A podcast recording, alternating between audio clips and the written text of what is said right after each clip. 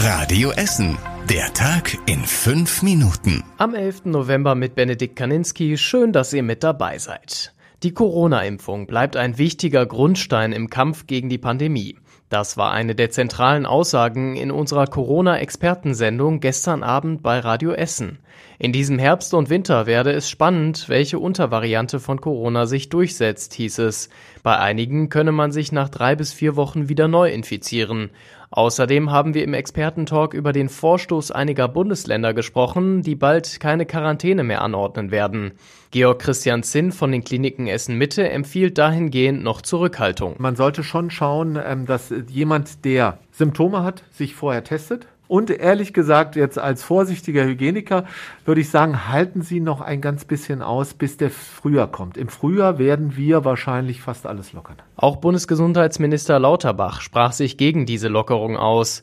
Die Sendung mit unseren Corona-Experten könnt ihr euch auf radioessen.de noch einmal anhören.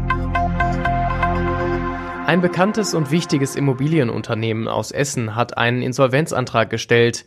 Die Fakt AG aus Huttrop steckt in großen finanziellen Schwierigkeiten. Das Unternehmen wurde dadurch bekannt, dass es alte und oft sehr große Gebäude im Ruhrgebiet, die sonst niemand mehr haben will, kauft und saniert. Vor elf Jahren kaufte und modernisierte das Unternehmen unter anderem den Ruhrturm in Huttrop. Dort ist auch der Unternehmenssitz. Das frühere Thyssenhaus am Hauptbahnhof, den heutigen Ruhrtower, hat das Unternehmen auch saniert und dann wieder verkauft.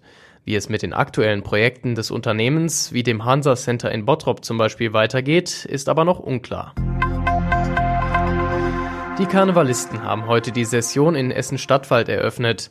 Der eigentliche Sessionsstart, zum Beispiel in der Karnevalshochburg in Köln, war traditionell um 11.11 Uhr. .11.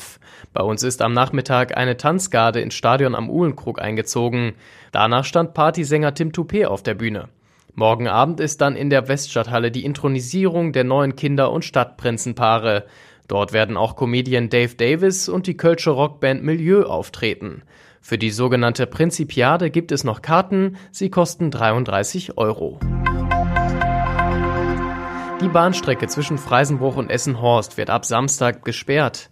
Weil dort aktuell die marode Sachsenbrücke abgerissen wird, sind da regelmäßig Fußgänger über die Gleise gelaufen. Obwohl es Kontrollen und Bußgelder gab, haben sich die Leute weiter in Gefahr gebracht. Zunächst fuhr die Bahn dann nur noch sehr langsam, jetzt wird der Halt in Essen-Eiberg komplett ausfallen.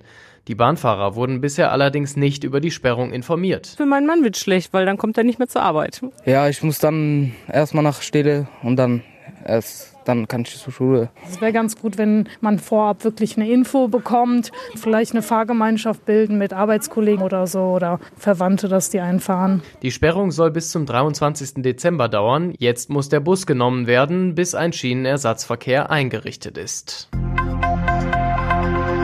Der Weltmarktführer für Schokoladenformen zieht nach Essen.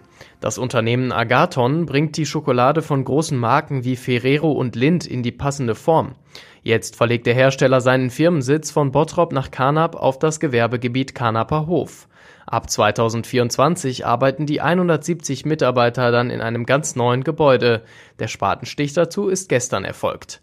Die Formen, in die dann die Schokolade gegossen wird, werden dann bald aus Essen in 52 Länder geliefert, unter anderem nach Japan oder Australien. Und das war überregional wichtig. Der Bundestag hat mit der Mehrheit der Ampelkoalition entschieden, dass der Atomausstieg verschoben wird.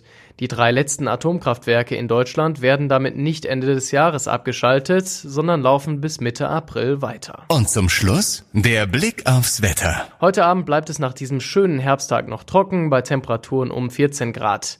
In der Nacht zum Samstag ist es dann gering bewölkt und trocken und es kühlt sich runter auf 6 Grad ab.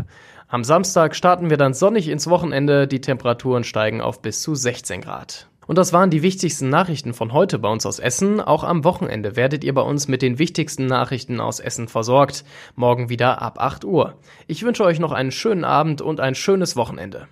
Das war der Tag in fünf Minuten. Diesen und alle weiteren Radio Essen Podcasts findet ihr auf radioessen.de und überall da, wo es Podcasts gibt.